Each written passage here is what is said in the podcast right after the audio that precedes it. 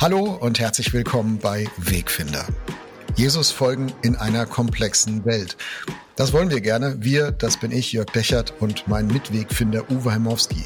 Wir wollen leidenschaftlich glauben, differenziert denken, hoffnungsvoll leben und alles drei gleichzeitig.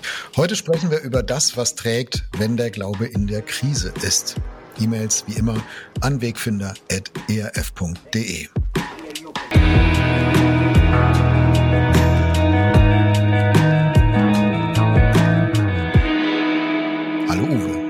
grüß dich. Hallo Jörg. Heute darf ich mal die erste Frage stellen. Ja, schieß los. Der Hintergrund ist einfach. Ich habe sie auf der Website vom ERF gelesen und möchte sie gerne mal zitieren.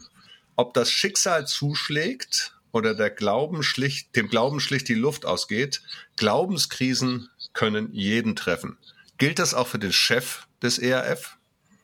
Ganz bestimmt. Ähm, also ich ich glaube, dass das wahr ist, dass das, dass das richtig ist. Das zeigt auch die Erfahrung. Und ich glaube für mich persönlich, ich kann für mich nicht die Hand ins Feuer legen, ähm, dass, dass für mich Gott immer genauso real sein wird wie heute und dass ich alles so einsortiert und bekomme, wie ich das heute bekomme und dass ich nicht irre werden kann, auch an an dem, was ich von Gott meine, zu erkennen und zu wissen und, und äh, woran ich so festhalte. Hm, also ich bin da jetzt nicht argwöhnisch, ne? ich laufe jetzt nicht durch die Gegend und denke, oh, es könnte jeden Moment soweit sein. Äh, du, du musst echt vorsichtig sein. Mhm. Aber ich denke schon, äh, es könnte sein. Es könnte irgendwann mal eine Lebensphase kommen, wo das so ist, ja. Mhm. Gab sie schon? Nicht so in der Tiefe. Ich habe mir das in der Vorbereitung auf unser Thema heute auch überlegt. Ich glaube, ich habe es im Podcast schon mal in einer, in einer Episode erzählt, ich hatte mal eine Lungenembolie und lag im Krankenhaus und dann war ich so ein bisschen in der Reha-Phase hinterher und habe gedacht, ja, also hier, mir passiert hier nichts, Gott passt auf mich auf. Und dann habe ich gemerkt, je länger das ging, umso mehr ist das gebröckelt. Ähm, ich würde nicht sagen, ich habe Gott misstraut und habe mich gefragt, oh, kann das wirklich wahr sein und kann er wirklich gut sein? Also so tief ging das nicht. Aber ich habe gemerkt, ich brauche jetzt andere, die mich stärken, die mich stützen, die sagen, ich bete für dich und die das für die das auch nicht nur so ein Spruch ist, sondern die es auch wirklich tun, die es auch mit mir tun, so dass ich es mitkriege. Ähm, das hat mir schon hat mir schon viel bedeutet damals, ja. Also das würde ich das würde ich schon sagen. So hm. Glaubenskrise. Du, du bist Pastor, äh, Pastoren haben keine, oder? Nee. Hattest du mal eine? Ja. Hast du das in der Gemeinde erlebt? Äh, ähm, wir haben, wir haben im Vorfeld, das war ganz spannend, eine E-Mail bekommen von einer Hörerin, die uns geschrieben hat. Das war schon auch irgendwie für uns beide ziemlich cool, weil sie geschrieben hat, dass sie diesen Podcast schätzt und dass sie aber seit Jahren an einer Glaubenskrise äh, knabbert und dass es ihr schwerfällt, sie aber weiter in die Gemeinde geht, da auch Freunde hat und so, aber ganz schön daran zu tun hat und dass der Podcast ihr gut tut und wir aber doch mal einen Podcast machen könnten über Glaubenskrisen. Und da hatten wir diese Folge sogar schon geplant. Du hast ihr dann geantwortet, du weißt nicht genau, ob wir die richtigen sind. Du hast schön, ganz schöne, feine, seelsorgliche Worte gefunden, aber du weißt nicht genau, ob wir die richtigen sind, weil wir wahrscheinlich beide so ganz, ganz tiefe Krisen, wo wir das Gefühl hatten, Gott hat uns jetzt komplett verlassen oder unser Glaube ist irgendwie völlig im Eimer, die hatten wir, glaube ich, beide nicht. Aber ähm, was ich natürlich kenne, sind Lebenssituationen, wo ich das Gefühl hatte, ich halte sie fast nicht mehr aus. Und das, mhm. obwohl ich Christ bin, wobei ich immer wieder sagen muss, dass meine Erfahrung war, dass gerade dann Gott mir groß geworden ist. Die extremste war wirklich eine, ich war in Hamburg, habe meinen Zivildienst gemacht und dann stellte sich raus, dass mein Chef, dem, dem ich sehr bewundert habe, der mir ein großes Vorbild war in vielen Glaubensdinge, der mir viel zugetraut hat, bei dem durfte ich meine erste Predigt halten und so weiter, dass der Frauen missbraucht hat. Und das nicht einmal, nicht zufällig, sondern systematisch über wow. Jahre. Mhm. Und dann erfährst du sowas. Und kurz danach kommt mein kleiner Bruder zu Besuch, der immer so ein bisschen durch die Drogenszene gehirscht ist. Und ich habe ihn gesehen, seine Augen waren so klein, stecknadelförmig, so dieses ganz klassische, was man immer irgendwo liest. Und sagt, Frank, was ist mit dir los? Und dann krempelte der seine Arme auf, deine Ärmel hoch und hatte Nadelstiche, also war mittlerweile Heroin gedrückt. Dieser Vorbild fällt um, dein Bruder ist kurz davor, irgendwie kaputt zu sein und so. Und dann war ich so fertig, dass ich einen meiner besten Freunde angerufen habe. Ich war einfach, ich musste mich einfach mal aussprechen. Ja, ich rufe den an. Mhm. Und der sagt als erstes, Uwe, ich bin so froh, dass du anrufst, du glaubst nicht, was uns passiert ist. Und dann erzählte er die nächste Horrorgeschichte. Ach, und du ahnst es nicht. Da, das war so eine Situation, wo ich dachte, also irgendwie mehr kann ich fast nicht mehr. Also mhm.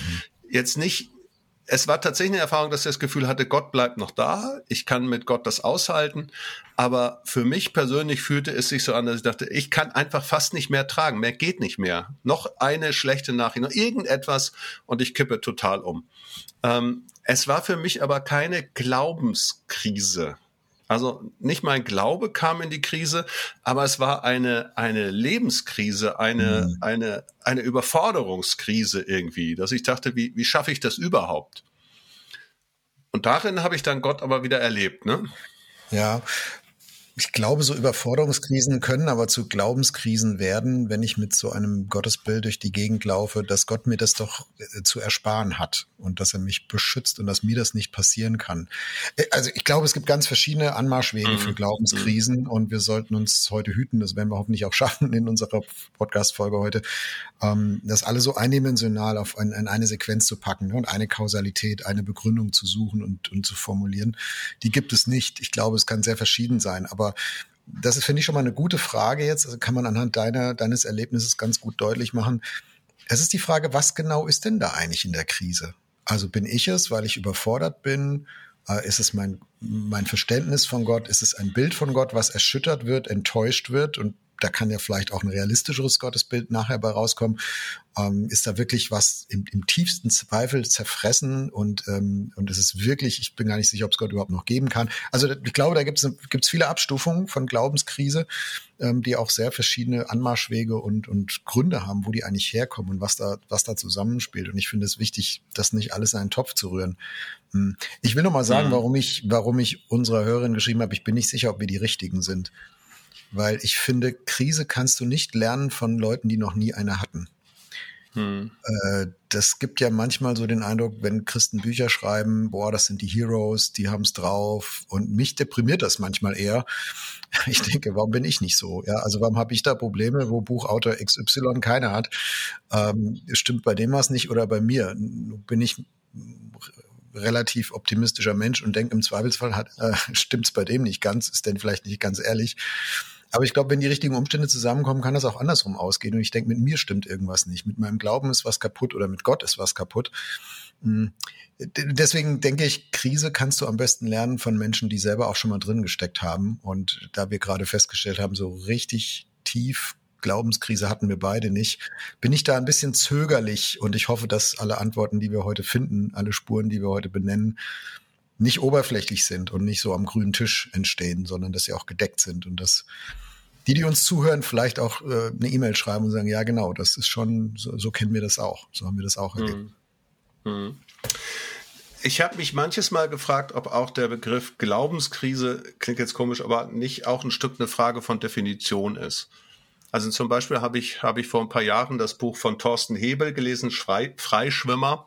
Das hat ziemlich Wellen geschlagen. Thorsten Hebel, bekannter Evangelist, der bei äh, ähm, Jesus House Evangelisation gemacht hat, von Marburg aus deutschlandweit unterwegs war, sehr oft zum Glauben eingeladen hat und der irgendwann gesagt hat, ich will mit diesem Glauben, wie ich ihn kenne und auch mit diesem nach vorne rufen und so, da will ich nichts mehr zu tun haben und hat dann ein Buch geschrieben, wo er sich mit vielen Leuten unterhält und auch so seine Fragen und Zweifel denen stellt. Und es war sehr mutig auch, dass er sich auf die Gespräche eingelassen hat und hat das dann dokumentiert. Und als ich das Buch gelesen habe, habe ich die ganze Zeit gedacht, Thorsten, der Gott, von dem du dich gerade freischwimmst, ist nie der Gott, an den ich geglaubt habe.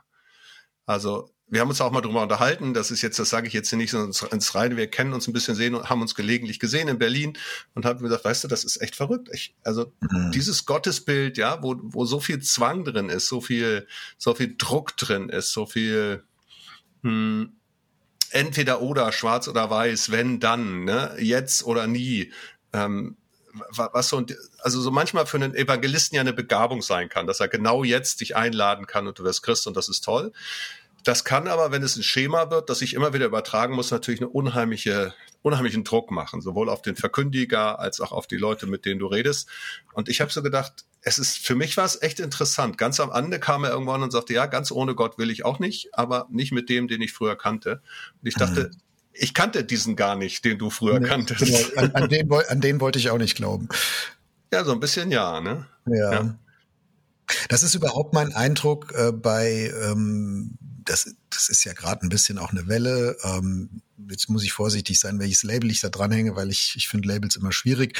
Aber so, wenn man, wenn man Leute nimmt, die, die vielleicht so behängt werden mit dem Label Postevangelikal oder die, wie jetzt Thorsten, ne, sich so ein bisschen ähm, an, an der eigenen Biografie auch abarbeiten, die verarbeiten in so einem Buch ähm, und so.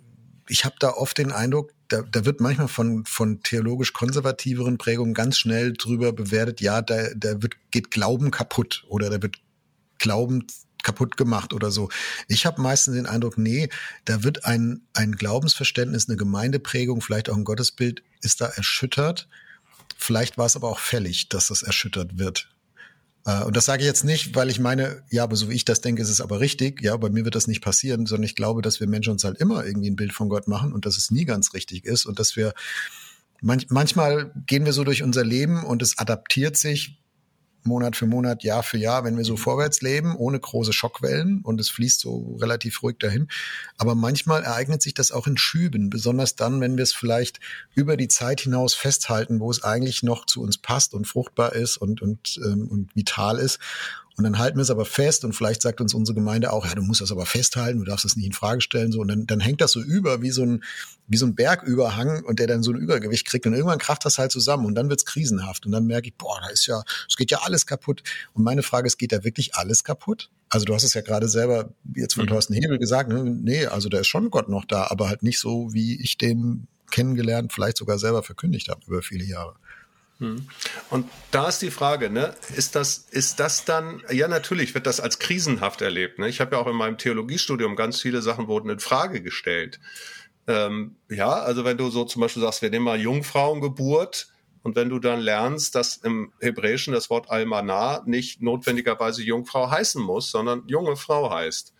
Und da, da sagt jetzt keiner in dem Sinne dogmatisch, Jungfrauengeburt ist total gesponnen, sondern sagt ja schlicht und ergreifend von dem Sprache, die im Alten Testament steht, da steht gar nicht Jungfrau. Das ist eine dogmatische spätere Entscheidung bei der Übersetzung in die griechische Septuaginta. Da steht dann Parthenos, das heißt Jungfrau. Das hat der Übersetzer entschieden. So, und plötzlich, ja, aber ich denke, das ist alles von Gott. So, ne? Mhm. Also damit fällt mein Glaube nicht zusammen, aber für manchen eben doch schon. Für mich hat's unheimlich, das hat, ich sag mal, das hat Glaubenssätze ins Wanken gebracht, aber nicht den Glauben. Ja, vielleicht sortieren wir mal ein bisschen, Uwe, was sind hm? mögliche Dinge, die Menschen in Glaubenskrisen stürzen können? Also eine haben wir gerade benannt. Es kann sein, du bist in einer jeder von uns wächst in der Prägung auf und irgendwie aus irgendwelchen Gründen entwickelt die sich nicht weiter. Du bleibst da stecken, du merkst es aber nicht, ähm, deine Gemeinde merkt es auch nicht oder sie befördern das auch noch. So, und dann merkst du irgendwann, es passt nicht mehr und da bricht was zusammen und, und dann äh, erlebst du es als krisenhaft. So, das ist eine Möglichkeit, was man nachher als Glaubenskrise vielleicht mal empfindet oder auch anderen erzählt, sagt hier, ich stecke mit meinem Glauben in der Krise. Was gibt's noch? Was, was kennst du noch? Ja, ich habe gerade das zweite, was ich noch gesagt habe, so diese intellektuelle Geschichte, dass also etwas, was für mich unumstößlich wahr ist, plötzlich intellektuell in Frage gestellt wird, es dafür möglicherweise eine andere Erklärung gibt und das einzusortieren können, dass das vielleicht, was ich immer dachte, was richtig ist, möglicherweise doch anders sein könnte, sogar von der Bibel her anders, das ist oft nicht so ganz leicht. Dass ich etwas dazu lerne und merke, das, was ich bisher für wahr gehalten habe, stimmt nicht. Und wenn ich aber darauf fixiert bin, dass das alles, dieses ganze Gebäude, dieses ganze Gerüst so bleiben muss, wie ich es von früher kannte, dann wird es schwierig. Ja, dann kann mich das in eine ziemliche Krise stürzen. Dann noch eine Beobachtung bei der Sache, die ich beschrieben habe damals, als ich in meiner wirklichen Krise war, habe ich mich natürlich schon auch gefragt, sag mal Gott, warum lässt du das zu, dass ein Mann über 20 Jahre Frauen missbraucht? Ich meine, der könnte doch irgendwie ausrutschen, die Treppe runterfallen oder sorry, wenn ich, wenn ich so böse Gedanken habe, ja, man soll ja niemandem was Schlechtes gönnen, aber mhm. dann sagst, sag mal Gott, wenn du eingreifen könntest, warum tust du es denn nicht? Also dieses Wissen, Gott ist da, aber ich verstehe sein Handeln nicht. Ganz praktisch nicht. Oder auch wenn du Menschen total liebst, für die betest und die werden nicht gesund und du denkst, wie kommt das, ja? Andere erleben eine Heilung, der erlebt sie nicht. Wie, wieso ist das so? Mhm. Ähm, also ich glaube, es gibt unterschiedliche Dinge, ja. Ja, also über diese intellektuelle Fragen an den, an den Glauben haben wir ja schon mal eine eigene Folge über mhm. Zweifel gemacht. Ich würde noch eine daneben legen, nämlich das ist die existenzielle. Also wenn es nicht um andere geht und um mein Gottesbild und wie ich mir das alles so vorstelle und sich da ja in so eine kognitive Dissonanz reingeraten bin, dass das eine nicht mehr zum anderen passt und ich krieg das nicht aufgelöst, ähm, sondern wenn es mir selbst an den Kragen geht ähm, wenn ich eine Krebsdiagnose kriege. Ähm, du hattest einen Herzinfarkt, ich hatte eine Lungenembolie. So, das haben wir mhm. irgendwie verarbeitet gekriegt mit unserem Glauben, mit unserem Glauben anscheinend. Äh, können wir dankbar für sein, Glück gehabt, aber das schafft nicht jeder und das ist auch keine Leistung, sondern das ähm, es gibt so, gibt so Situationen, wo ich, wo ich einfach das nicht mehr unter die Füße kriege, was mir passiert. Also nicht ne, im Denken, sondern einfach mhm. im Erleben. Also äh, mein, mein Lieblingsbeispiel aus der Bibel ist Psalm 23, ähm, wo David ganz glorreich anfängt, der Herr ist mein Hirte, nichts wird mir mangeln, er weidet mich auf einer grünen Aue. Kennen, kennen viele, ne, wunderbarer Text, schöne Bilder, ich sehe Sonnenlicht, was über die Wiese flutet und das Leben ist schön. Und dann kommt, dann kippt das ins, ins Dunkle und dann kommt, ob und ob ich schon wanderte im finsteren mhm. Tal. Und ich glaube, es gibt einfach immer wieder diese Situation, dass Menschen ins dunkle Tal geraten, auch Christinnen und Christen ins dunkle Tal geraten. Und dann ist für mich die spannende Frage, können wir dann den nächsten Satz auch noch beten? Du bist bei mir. Also, und ob ich schon wanderte im finsteren Tal, du bist bei mir, dein Stecken und Stab trösten mich. Das finde ich interessant, dass Gott da zum Du wird. Ne? Vorher Vorher redet David in dem Psalm über Gott und beschreibt mhm. ihn so und dann kannst du dich da intellektuell mit beschäftigen, ob das alles richtig oder falsch ist. Und erst in der Krise kippt das ins Du und auf einmal ist Gott ein Gegenüber und nicht nur ähm, ja jemand, den ich so beschreibe. Ich würde da jetzt nicht eine Dogmatik draus ableiten und sagen, das muss immer so sein, aber ich glaube, in der also in der Krise kann auch Tiefe kommen. Auch Tiefe des, also nicht nur Tiefe im Erleben, wo es ganz furchtbar wird, sondern auch Tiefe in einem, in einem neuen Gottesverständnis. Aber jetzt bin ich vielleicht zu schnell. Das ist vielleicht schon ja. nachher der, der Rausweg aus der Krise, über den, den ich jetzt schon anfange zu reden. Das stelle ich vielleicht nochmal zurück. Ja, es, es geht ja auch nicht jedem so. Ne? Also wenn die, wenn das, was du gerade beschrieben hast, das Existenzielle tatsächlich in eine Depression mündet, hm. dann ist die Frage, ob ich das überhaupt handeln kann. Das geht, ja, so, also ob meine Krankheit das nicht alles überschattet. Jemand hat das mal so, so beschrieben, hat gesagt, wenn eine Depression ist so wie wenn du in eine Badewanne eintauchst, du bist komplett da drin.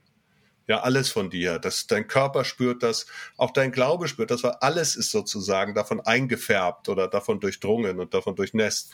Und dann wünscht man sich natürlich in der Depression alles, was raushilft. Und und erlebt dann den Glaube nochmal doppelt schwierig, weil ich dachte, das wäre doch jetzt eigentlich meine Hilfe und jetzt zweifle ich an allem, an mir selber, am Leben. Alles ist schwer, alles ist schwierig und auch der Glaube funktioniert nicht mehr. Ne? Ähm, und das ist, das kann Menschen wirklich erschüttern, weil sie da ihre Hoffnung hätten, aber sie in dem Moment eben gerade nicht spüren.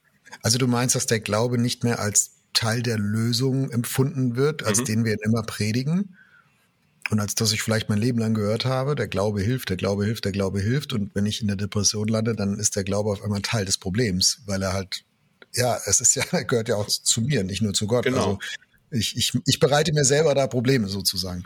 Genau, weil, weil alles in dem Moment ein Problem ist. Mhm. Ja, ich würde gern auch noch eine Sache daneben legen, und zwar ist die viel subtiler. Also das, was wir jetzt besprochen haben, sind natürlich ganz schön, auch ganz schön massive Sachen.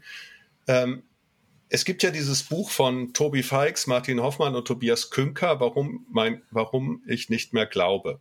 Und die haben die sogenannte Entkehrung oder Dekonversion untersucht und haben Leute gefragt. Und ganz viele Leute haben sich schlicht und ergreifend entfremdet. Die haben irgendwann gemerkt, mein, mein Leben findet statt, meine Familie geht in die Gemeinde, das ist Teil von mir, aber irgendwie, jetzt kommt ein Hobby, ein neues Studium, neuer Ort, es fällt mir schwer, die sozialen Kontakte aufzugeben, aber eigentlich ist es gar nicht mehr Teil von mir. Und mhm. sie beschreiben dann einen Prozess, der oft fünf bis sieben Jahre geht, wo man dann feststellt, eigentlich glaube ich gar nicht, aber ich habe es gar nicht bemerkt.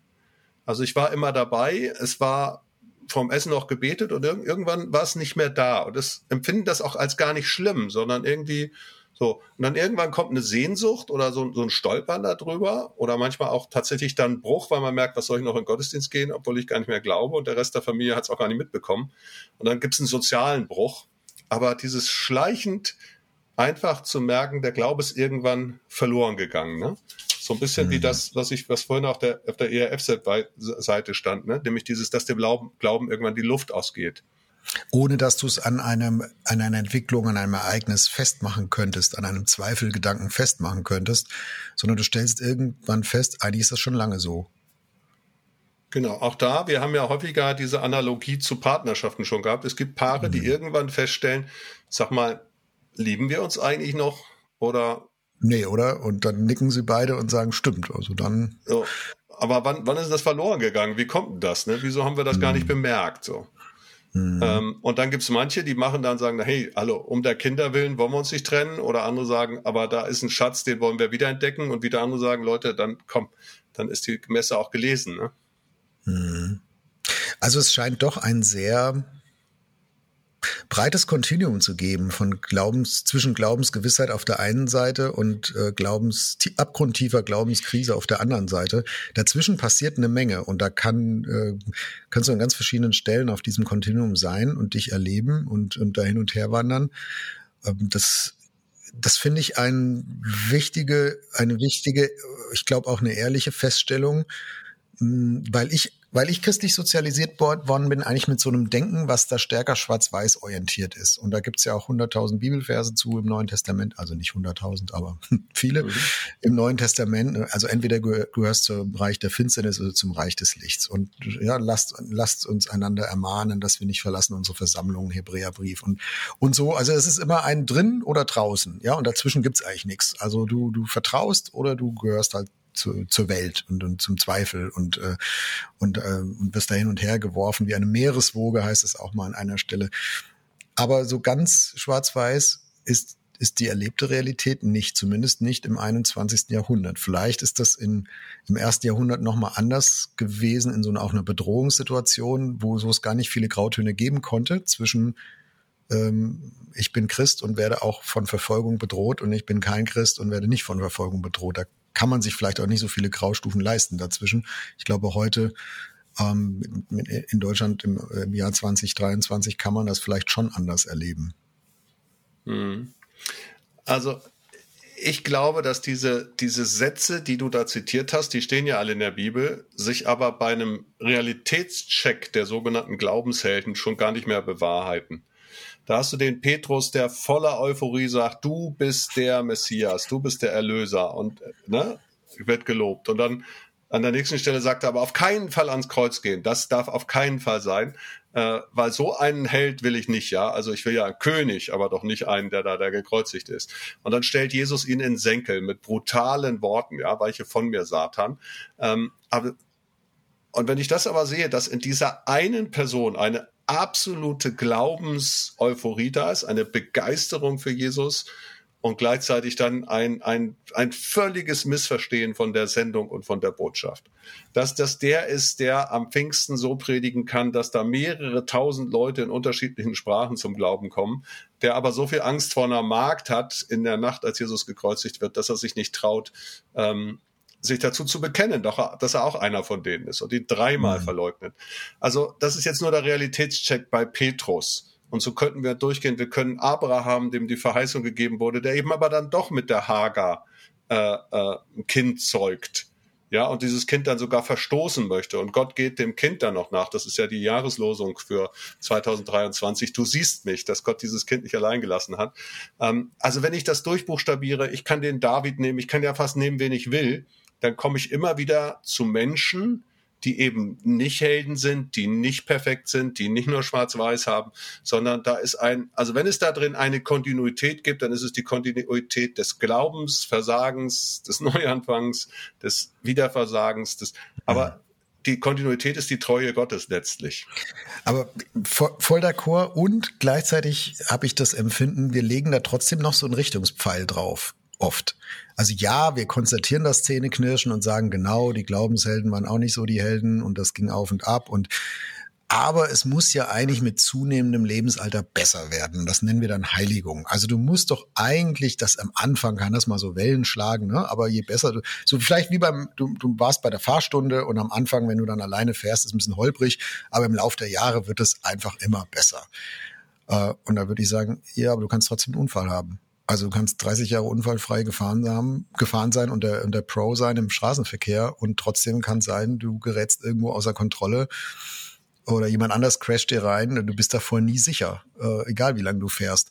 Also ich glaube aber im, im, im Glauben und auch in der Verkündigung in, in manchen Gemeinden, Kirchen, so wie wir sozialisiert sind, gibt es trotzdem noch so ein so eine Höherentwicklungsrichtung, die da drauf liegt und sagt, ja, ja, schon, da gibt's auch immer mal wieder Scheitern und Sünde und Vergebung, aber eigentlich bewegt sich das doch in eine sehr positive Richtung. Und wenn ich das glaube, dass sich doch eigentlich alles in eine sehr positive Richtung zu entwickeln hat, dann ist das, was du jetzt beschrieben hast, doch eine Bedrohung. Oder ich denke, ja, eigentlich müsste ich doch weiter sein. Da kann ich doch an mir verzweifeln, dass mir das immer noch passiert und ich da in eine Krise gerate. Ja, also dahinter steckt ja diese Idee von Wachstum, ne, dass da wir im Glauben mhm. wachsen. Das hört man ja ganz oft. Ich sage dann mal ein bisschen spöttisch, ich bin so sehr im Glauben gewachsen. Früher habe ich meinen Zehnten gegeben, jetzt gebe ich schon meinen Zwanzigsten. Du müsstest zumindest in Mathematik noch wachsen, Uwe. ähm, ich wollte, also weil ich manchmal gar nicht weiß, was genau ist gemeint mit dem Glauben wachsen. Habe ich dann mehr Bibelwissen? Bete ich öfter? Bin ich barmherziger? Bin ich gnädiger mit mir selbst und mit anderen? Äh, sündige ich weniger oder komme ich schneller darüber weg, dass ich ein Sünder bin? Oder was genau ist denn jetzt im Glauben wachsen? Und ein bisschen je nachdem, was man da für ein Bild hat, kann es sein, dass man zum Beispiel, dass ich ganz viel Bibel lese, das bedeutet im Glauben wachsen und dann so wie mein Schwiegervater, der hat dann irgendwann eine Netzhautablösung und mit dem anderen kann er nicht lesen. Naja, der kann nicht im Glauben dadurch wachsen, dass er mehr Bibel liest, ja. Das macht seine Sehkraft nicht mehr her. Ähm, und das kann dir aber, wenn du dieses Buch zu lesen zum Wachstum oder zur, zur Glaubensgröße machst, das kann dir eine richtige Krise bedeuten, weil du das nicht mehr mhm. tun kannst ähm, oder bestimmte andere Sachen. Ne? Du hast gesagt, versäumt die Versammlung nicht. Ja, aber dann bist du nicht mehr mobil. Dann hast du so Schmerzen oder, oder bist du im Rollstuhl und kommst nicht aus dem Haus. Du kannst nicht hingehen. Das geht nicht. Bist abgeschnitten von der Gemeinschaft, abgeschnitten von den Sakramenten, abgeschnitten von allem, was dir vielleicht was bedeutet in deinem Glauben. Das kann schon ganz schön heftig sein. Also ich denke, das hat zum Teil damit zu tun, dass wir Wachstum ein bisschen merkwürdig definieren oder unausgesprochen definieren. Und ich glaube, ja, also viele Schicksalsschläge oder viele, viele Stolperer können auch im höheren Alter noch genauso kommen. Also ich mhm. glaube, dieser Strahl, dass immer alles besser wird, der, der trifft nicht. Also den legen wir an, mhm. da glaube ich, hast du recht. Aber ich glaube, wir legen ihn zu Unrecht mhm. an. Ja, also halt mal fest für alle, die uns jetzt zuhören, Glaubenskrisen sind normal. Nicht im Sinne einer Norm, so soll es doch bitteschön sein, sondern im Sinne von einer Realitätsanerkenntnis. Ja, so ist das. So ist das. Mhm. Und da kommen wir auch in diesem Leben diesseits unseres letzten Atemzugs auch nicht raus. Und das ist auch nicht schlimm. Das sage ich auch nochmal dazu. Äh, das ist auch nicht schlimm, weil, wie du ja äh, gesagt hast vorhin, und wir haben ja ein paar Beispiele schon genannt aus der Bibel, äh, es gibt in der Bibel, finde ich, keine Menschen, die keine Glaubenskrisen haben. Also höchstens die, die nur mit einem oder zwei Versen mal kurz vorkommen und über die wir nicht viel wissen. Also das ist nicht wirklich hingucken, ist, die, ist das sicherste Rezept dazu, keine Glaubenskrisen zu entdecken bei anderen Menschen. Am besten gar nicht hingucken, nur ganz kurz auf die Bühne, den bewundern und dann wieder weggucken. Dann geht's vielleicht. Aber, aber sonst, John Ortberg hat mir dieses schöne Buch geschrieben mit dem wunderbaren Titel Jeder ist normal, bis du ihn kennenlernst. Und ich glaube, bei ähm, bei Glaubenshelden ist es auch so, äh, jeder hat mehr Krise, als du denkst. Du musst nur lang genug hingucken. Und dann, dann mhm. wirst du es auch sehen. Also insofern, Glaubenskrise ist in, in diesem Sinn normal. Wie lange darf denn sowas dauern? Also ist das eine Sache von ein paar Wochen? Muss ich mir Sorgen machen, wenn ich nach einem Jahr da immer noch feststecke? Kann das zehn Jahre dauern? Ist das eine ganze Lebensphase? Uwe, was, was denkst du, wie lange dauern Glaubenskrisen? Tja, also er erfahrungsgemäß ähm, gibt es beides. Es gibt Glaubenskrisen, die sich tatsächlich nicht auflösen und es gibt Glaubenskrisen, die sich auflösen. Ich kenne Menschen, die gläubig waren und durch unterschiedliche Lebensumstände oder auch durch, durch Entfremdung ihren Glauben verloren haben. Schlicht und ergreifend ihren Glauben verloren haben. Und deren Glaubenskrise ist nie, die hat sich nie aufgelöst in dem Sinne. Ja, das, die blieb so. Da gab es kein Zurück und kein, jawohl, der verlorene Sohn oder die verlorene Tochter kehrt jetzt heim und alles ist ganz prima. Und dann gibt es Menschen mit unterschiedlicher Dauer, unterschiedlicher Lebenserfahrung. Ähm, ich kenne wenige, die über viele, viele Jahre eine Glaubenskrise hatten. Ich kenne allerdings auch Leute, die wirklich da habe ich natürlich bei der Heizarmee in Hamburg gearbeitet mit Obdachlosen. Da hatte ich mit Leuten zu tun, die in Kinderglauben hatten und die den dann mit über 50 wiederentdeckt haben. Die zum Glauben gekommen sind, aber gesagt haben, Mensch, wenn meine Oma das noch erleben konnte, die damals mit mir gebetet hat und mir die biblischen Geschichten vorgelesen hat. Für die war das ein Kontinuum über Jahrzehnte. Aber die haben das nicht als mhm. Glaubenskrise äh, äh, so, so beschrieben. Aber trotzdem, nach Jahrzehnten war plötzlich der Glaube wieder da. Das ist schon irgendwie faszinierend, dass es auch so lange gehen kann. Aus der seelsorglichen Erfahrung, also ich sag mal, wenn du zum Beispiel wirklich einen ganz starken Verlust hast, wenn du trauerst und so, dann sind es ähnliche Phasen, die du auch in deiner Glaubenskrise durchlebst, ja. Und dann kann so eine Trauer schon ein Jahr dauern oder zwei. Mhm. Das kann schon sein, ja. Ja. Kann das sein, dass Gott damit auch einen Plan verfolgt? Also ich stelle jetzt eine ganz gefährliche Frage und, und frage, also ich lege die Frage auf den Tisch, kann denn das auch für was gut sein? Kann das sein, dass Gott das benutzt, um zu? Ich weiß, dass die Frage blöd ist, im, im Leid zu stellen, wozu soll das denn gut sein oder warum ich? Ähm, da haben wir auch schon mal in der Podcast-Folge drüber gesprochen, meine ich.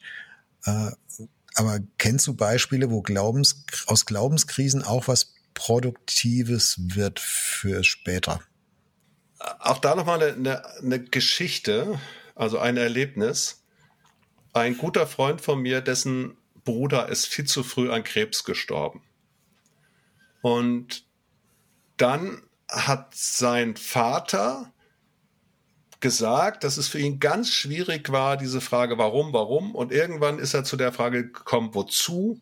Und das war für ihn der größtmögliche Trost, weil er dann eine, eine Ausbildung gemacht hat, eine Seelsorgeausbildung und jetzt Seelsorge ist für andere. Also für ihn war das Wozu die Lösung, um rauszukommen aus dem Warum, auf das er keine Antwort gefunden hat. Also sagen, wozu? Ja, ich kann Seelsorger sein für andere, ich kann Trauerbegleiter sein, ich, ich, ich, ich empfinde aus meinem eigenen Leid heraus eine Berufung für andere Leidende. Dieser Person hat das Wozu total geholfen. Dem Bruder hat diese Antwort des Vaters noch mehr Schmerz zugefügt. Ja. Für den war das genau nicht die richtige Frage. Dieses, jetzt, weißt du, jetzt bin ich, mein, mein, mein Bruder ist gestorben, den ich liebe und viel zu jung.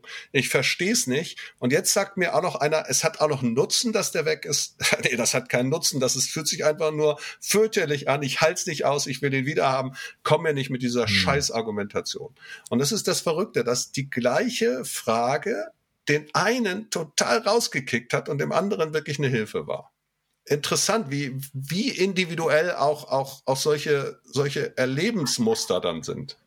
Und das, weil es so individuell ist, glaube ich, müssen wir sehr vorsichtig sein, das anderen Menschen zu sagen und, und sozusagen in ihr Leben reinzusprechen und sagen, ja, weißt du, guck doch mal, ne, hier passiert doch auch was Gutes und dafür ist es doch gut, äh, weil wir damit alles über einen Kamm scheren und stark auch so vom eigen, von der eigenen Gedankenwelt ausgehen, die ja meistens nicht so fähig ist, so eine Glaubenskrise in aller Breite und Tiefe wirklich zu erfassen. Ich glaube, in der Krise hilft kein Verstehen, sondern nur verstanden werden. Also jemandem ein, eine Verstehenshilfe zu geben und sagen, guck mal, Uwe, so und so musst du jetzt denken und das hilft dir doch, ähm, das hilft, glaube ich, selten. Aber wenn du, wenn du spürst, du wirst von mir verstanden, auch wenn ich kein einziges Argument auf den Tisch legen kann, was dir hilft, aber ich bin da, ich bleibe da, ich gehe nicht weg, ich speise dich auch nicht ab mit irgendeinem frommen Spruch oder irgendeinem Bibelvers.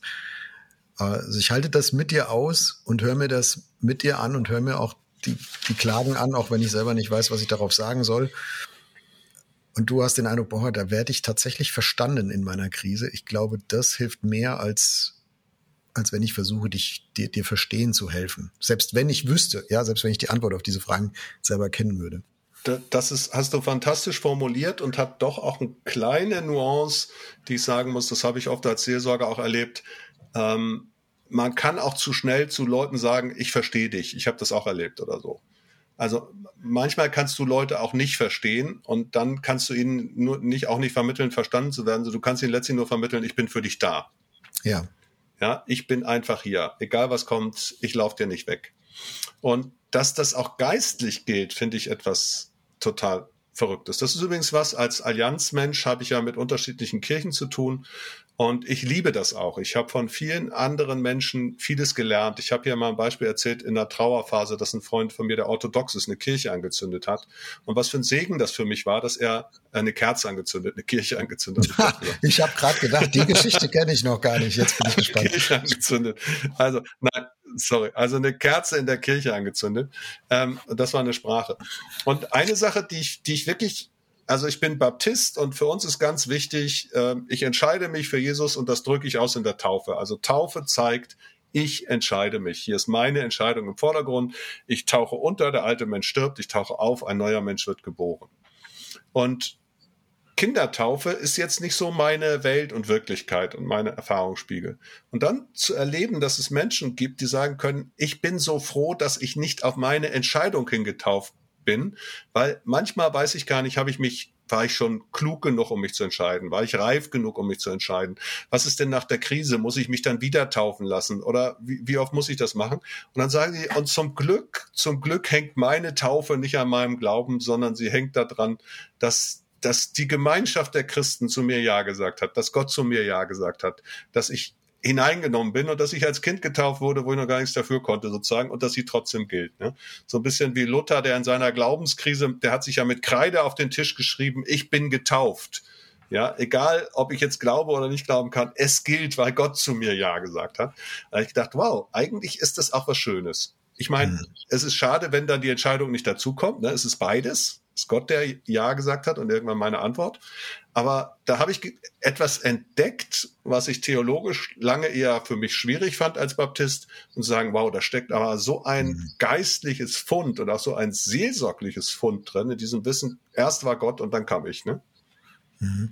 Wir haben jetzt heute in der Episode nicht die Zeit, die, die, das Fass Taufe aufzumachen, aber den Gedanken möchte ich gerne noch ein bisschen weiterspannen und ihn zurücktragen zu unserem Thema Glaubenskrise. Da steckt für mich die Wahrheit drin, also ein, jeder Glaube hat ja zwei Enden. Es gibt ein Ende, das liegt bei mir und ein Ende, das liegt bei Gott. Das Ende bei Gott, da kann ich nur spekulieren, da kann ich ein paar Bibelverse zu finden, aber so richtig enträtseln das Räderwerk, wie das funktioniert, tue ich zumindest nicht. Bisher, vielleicht kannst du es mir noch erklären im Laufe unserer Wegfinder-Episoden. Und das Ende, was bei mir liegt, selbst das verstehe ich nicht richtig. Ne? Damit gehe ich zwar vielleicht täglich um äh, und, und versuche mein Bestes und da leide ich auch manchmal dran. So, und Glaubenskrise heißt ja, mein, mein Ende ist in der Krise, mein Ende des Glaubens dieser Glaubensverbindung zu Gott. Aber ob Gottes Ende auch in der Krise ist, das weiß ich doch gar nicht. Und das finde ich vielleicht auch nochmal einen, einen hilfreichen, zumindest einen Gedanken, den ich vorher denken kann oder als jemand, der Menschen begleitet, die in einer Glaubenskrise sind das ist im subjektiven Erleben auf meiner Seite sicher krisenhaft. Also das muss ich auch eingestehen. Aber das heißt nicht, dass die komplette Verbindung, die komplette Strecke, wenn du das hier wie so ein Weg vorstellst, wie so, ein, wie so eine Eisenbahnstrecke, die komplette Strecke zwischen Gott und mir gestört ist. Aber mein Ende, mein Bahnhof, der ist gestört. Das kann sein. Ähm, aber, aber daraus jetzt zu Schlussfolgern, Gottes Ende ist auch gestört, das ist eine ganz andere Frage. Was ich so bemerkenswert finde, ist, dass wir in der Bibel eben wirklich Aussagen finden, die, die uns das zusagen. Also, dass ich, selbst wenn ich daran zweifle, dass Gott da ist, wenn es sich für mich nicht so anfühlt, kann ich es eben doch wissen. Und manchmal hilft ja auch das Wissen, dass ich auf meinen Ehering gucke und weiß, ich bin verheiratet, ob sich jetzt gerade blöd anfühlt oder nicht.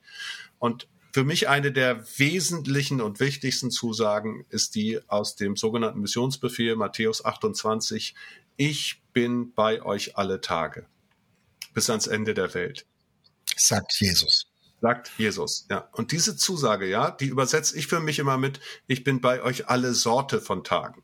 Und da gibt es Tage, da fühlst du dich völlig durch den Wind, da fühlst du dich schlecht, da fragst du dich, was ist eigentlich los? Wieso klappt das nicht, was du dir vorgenommen hast? Wieso fällst du in Enttäuschungen und, und so? Und alle Sorten mhm. von Tagen. Ich habe einen guten Bekannten, der eigentlich gar nicht so großen christlichen Hintergrund, hat sich aber durchaus interessiert für Glaubensthemen.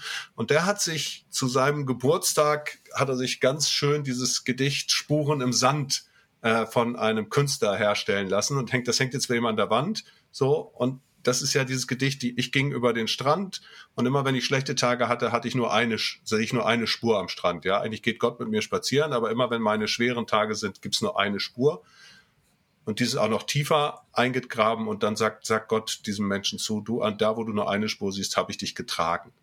Das mhm. Ding ist von Margaret Fishback Powers und das ist nicht umsonst so berühmt geworden. Das hängt sich nicht umsonst jemand, der eigentlich mit Gott gar nicht so ganz viel am Hut hatte, an seine Wand, weil diese Erfahrung, dass ich da, wo ich jetzt bin, nicht wäre, wenn mich jemand auch manchmal getragen hätte. Die kann ich ja machen. Und vorhin hast du kurz schon mal auch gefragt, ja, erkenne ich immer den Sinn und den Segen in etwas? Ich erkenne in fast allem im Rückblick in meinem Le Leben, dass es mhm. irgendwie mich zu dem gemacht hat, der ich heute bin. Und dass es auch in Anführungsstrichen Nutzen hatte. Also Nutzen nicht im Sinne von, von Verzweckung, sondern dass es etwas austrägt zu dem, der ich heute bin.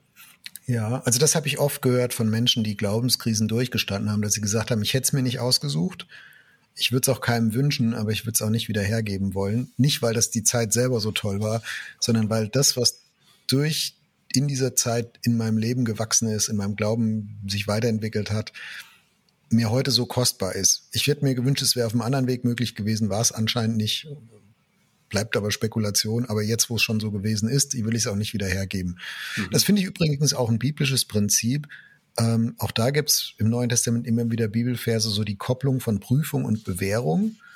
Also dein, dein Glaube wird auch auf den Prüfstand gestellt. Nicht, weil Gott ihn kippen will und sagt, jetzt wollen wir mal gucken, ob wir den Uwe nicht runterschubsen können äh, von seinem mhm. Sockel, sondern sondern als eine, als eine Bewährungsphase, in der Dinge auch erschüttert werden, die sowieso nicht halten würden, damit am Ende das bleibt und neu vielleicht auch entsteht, was sich dann bewährt hat, also was dann auch wehrhaft ist, was, mhm. was äh, mehr Substanz hat als vorher. Auch das, keine Verzweckung, auch das, glaube ich, kann man niemandem jetzt auf den Kopf zusagen und sagen, du Uwe, bei dir ist es halt gerade so, deswegen hast du jetzt die Probleme.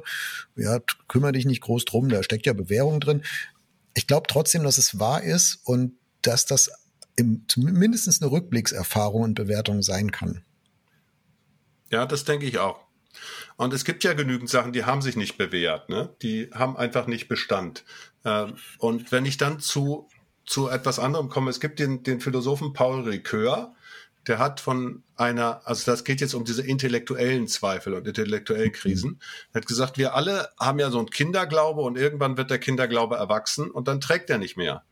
Dann, dann habe ich immer gedacht, Gott ist der Größte und habe ihn mir auch wirklich vorgestellt, der ist noch größer als Papa. Mittlerweile bin ich selber größer als Papa, also haut da was nicht hin. Also muss ich das Wort Größe anders verstehen lernen. Und Paul Ricoeur sagt, das gilt für ganz viele Sachen, dass man Fragen stellt, Zweifel hat und so. Und dann wenn es gesund wird, wenn ich erwachsen glaube, komme ich zu etwas, das nennt er eine zweite Naivität.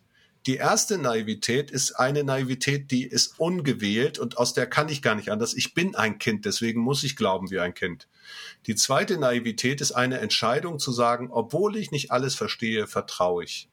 Obwohl ich Krisen gehabt habe, hat mein Glaube mich dennoch getragen und darauf verlasse ich mich jetzt auch für das, was noch kommt. Hm. Vielleicht gehen wir zum Schluss dieser Podcast-Episode nochmal in den, in den Modus des unbeteiligten Dritten, der sich fragt, wie kann ich denn jemandem helfen, der in einer Glaubenskrise steckt?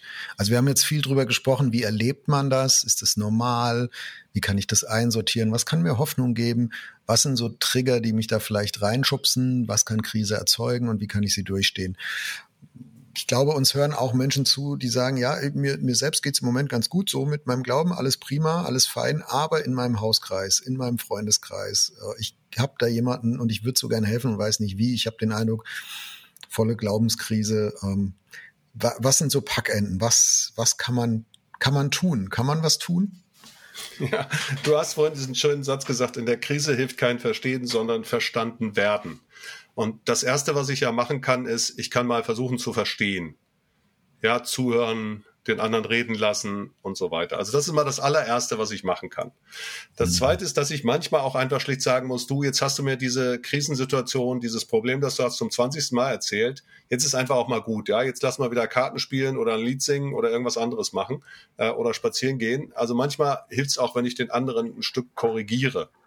Und dann gibt es eine Form da, wo es wirklich krank ist, wo eine Depression da ist oder wo eine Verlusterfahrung ist. Da hilft es Leuten zu vermitteln in Selbsthilfegruppen, Menschen zu finden, die eine ähnliche Erfahrung haben äh, und deswegen ist es so wichtig, dass es äh, Gruppen gibt für trauernde Eltern, für verwaiste Eltern. Deswegen ist es so wichtig, dass es mhm. Selbsthilfegruppen von Suchtkranken gibt und von Krebspatienten und so weiter, weil der Austausch mit Menschen, die die gleiche Erfahrung gemacht haben, das kann häufig das sein, was mich wirklich verstehen kann weil die können mich dann auch verstehen, die haben dasselbe erlebt.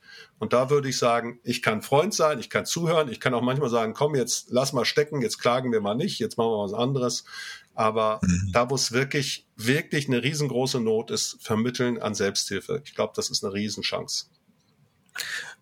Und ich finde, auch sich bewusst zu bleiben und zu reflektieren, das, was mein Gegenüber jetzt gerade so erlebt und auch vielleicht benennt und auch vielleicht wütend ist auf Gott oder irgendwas raushaut, das macht ja auch was mit mir und meinem Glaubensverständnis. Ne? Also vielleicht denke ich, boah, wie kann der so mit Gott reden? Ne? Oder was ist, wenn der, was ist, wenn die recht hat? Ne? Das wackelt, da wackelt ja auch bei mir was. Also das auch auszuhalten und nicht, nicht das Weite zu suchen, weil man merkt, oh, das gefährdet jetzt meine Theologie, das gefährdet jetzt mein Glaubensgebäude. Ähm, sich, also da, sich darüber auch bewusst zu sein, sagen, es geht nicht um mich im Moment. Es geht nicht um mich es, es geht jetzt um, um mein Gegenüber.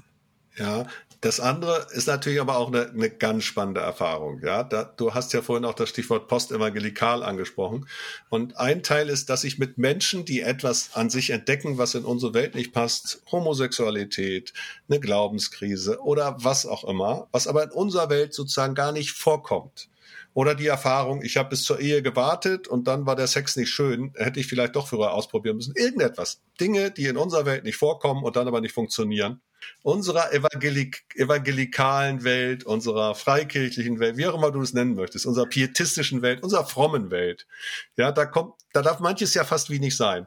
Und das Postevangelikal hat eben auch ein bisschen damit zu tun, zu sagen, hey, ich lasse die Menschen nicht los, die eine andere Erfahrung machen. Und mhm. das stellt wiederum dann auch meinen eigenen Glauben, meine eigene Frömmigkeit, meine eigene Theologie in Frage. Und diese Gefahr geht man immer ein, wenn man sich auf Menschen einlässt, dass sich auch der eigene Glaube verändert. Ich halte das für einen Gewinn, manche halten es für einen Verlust. Da haben wir sogar schon mal in der Folge relativ ausführlich zugesprochen, also nicht zu einzelnen Themen, die du jetzt mal so kurz aufgepoppt hast, sondern ähm, das Thema mein Glaube entwickelt sich dann weiter, wenn ich in den Dialog gehe, in die Begegnung gehe mit anderen, die anders sind als ich. Also wenn ich mich immer nur mit Leuten treffe, die genau das Gleiche glauben und sagen und singen wie ich auch. Das ist schön, das, das ist bestätigend, das gibt mir ein Sicherheitsgefühl, das ist auch was wert. Aber da ist mein, die Entwicklungsgeschwindigkeit meines Glaubens geringer, als wenn ich ja über den Tellerrand rausgucke und äh, mich mit Leuten treffe, die doch in irgendeiner Weise ein Stück anders sind, als ich selber das so von mir sagen würde. Ähm, nee, ich meine was anderes. Also ja, ich, ich denke, wenn ich mit Menschen in Glaubenskrisen zu tun habe aus einer Begleitungsperspektive, dann kann ich daran auch wachsen. Also nicht nur, dass ich lerne, wie gehe ich jetzt mit den Menschen um ne, und wie, wie, wie sage ich keinen blöden kurzen Spruch ja, und wie gehe ich anständig mit der Bibel um und so, sondern auch äh, ja, indem es, dem es mir vielleicht auch einen breiteren Horizont, ein weiteres Verständnis davon gibt, was, was Glaubenskrise sein kann und was dahinter steckt und was auch nicht dahinter steckt. Also ich hoffe, wir haben mit der heutigen Podcast-Episode da auch ein bisschen Beitrag zugeleistet. Also ich meine nicht, dass man sich isoliert davon. Ähm, ich meine nur, dass man, wenn man merkt, oh, bei mir selber ähm, tauchen da jetzt auch Fragen auf, dass man die nicht dann gleichwertig mit zum Thema macht und sagt, ja genau, Uwe, jetzt wo du das sagst, stelle ich bei mir fest, so und so und so, was meinst denn du dazu? Also es geht erstmal nicht um mich, es geht erstmal um dich. Wenn du meine Hilfe brauchst, geht es um dich und nicht um das, was in mir passiert. Genau. Und das kann dann zum Beispiel bedeuten, ne, ein Freund von mir, der auch Pastor war, der sagt, du, Uwe, Gottesdienst geht für mich gar nicht, aus unterschiedlichen Gründen. Und so, dann gehe ich mit dem halt mal zum Basketball. Punkt. Ja, ich muss den ja nicht lassen und ich muss den auch nicht nur auf meine Seite rücken, sondern ist er mein Freund oder ist er es nicht, ja? Und dann ist er auch dann mein Freund, wenn er nicht mehr so glaubt, wie er mal geglaubt hat oder wie ich mir zu glauben wünsche, dass er glaubt, wie auch immer, ja. Mhm.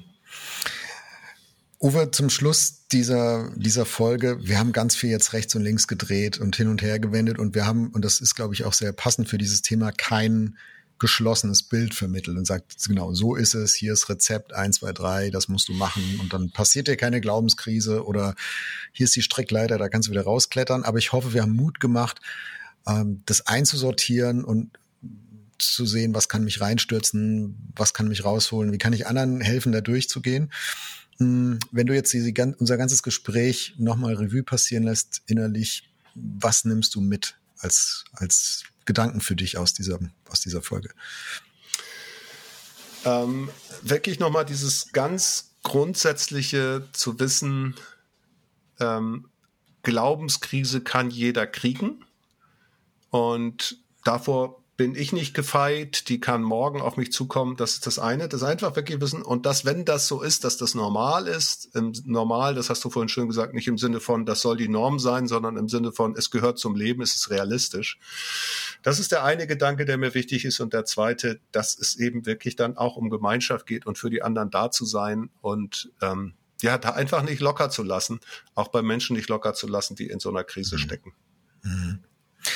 Mir ist nochmal bewusst geworden in unserem Gespräch, dass dieser auf, Aufwärtsentwicklungspfeil oder wie wir das vorhin mhm. genannt haben, ne, so im, im Leben, die Krisen werden doch immer weniger oder immer harmloser und man kriegt es immer besser unter die Füße, dass das einfach völlig überzogene Vorstellung ist auch und auch ein, ein, eine schräge Vorstellung von Heiligung und das, wenn man in die Bibel reinguckt und auch lange genug die, die Leute verfolgen kann in ihrer Biografie in der Bibel und auch im echten Leben, äh, dass man feststellt, nee, ähm, das wird nicht einfach alles immer besser und, und immer weniger schlimm, sondern das kann, wie du gerade gesagt hast, ne, jederzeit passieren. Das ist auch nicht der Punkt. Und trotzdem gehe ich in jede Krise rein als jemand anderes, der ich vor der letzten Krise war. Also ich kann daran auch wachsen und Gott kann da auch was befördern. Aber das heißt nicht Krisensicherheit und nicht äh, Krisenprävention, sondern ähm, ja, vielleicht doch ein tieferes Vertrauen und ein breiteres Verständnis. Wäre zumindest meine Hoffnung. Uwe, vielen Dank fürs Gespräch. Ich danke dir auch, Jörg, und sei gesegnet.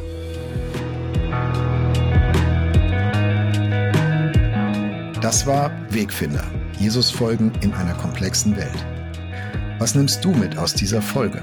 Schreib uns gerne eine E-Mail an wegfinder.erf.de. Und wenn es dir gefallen hat, empfehle uns deinen Freunden weiter. Wegfinder ist ein Podcast von ERF der Sinnsender. Mehr Podcasts von uns findest du unter erf.de slash podcasts und natürlich bei Apple, Google oder Spotify.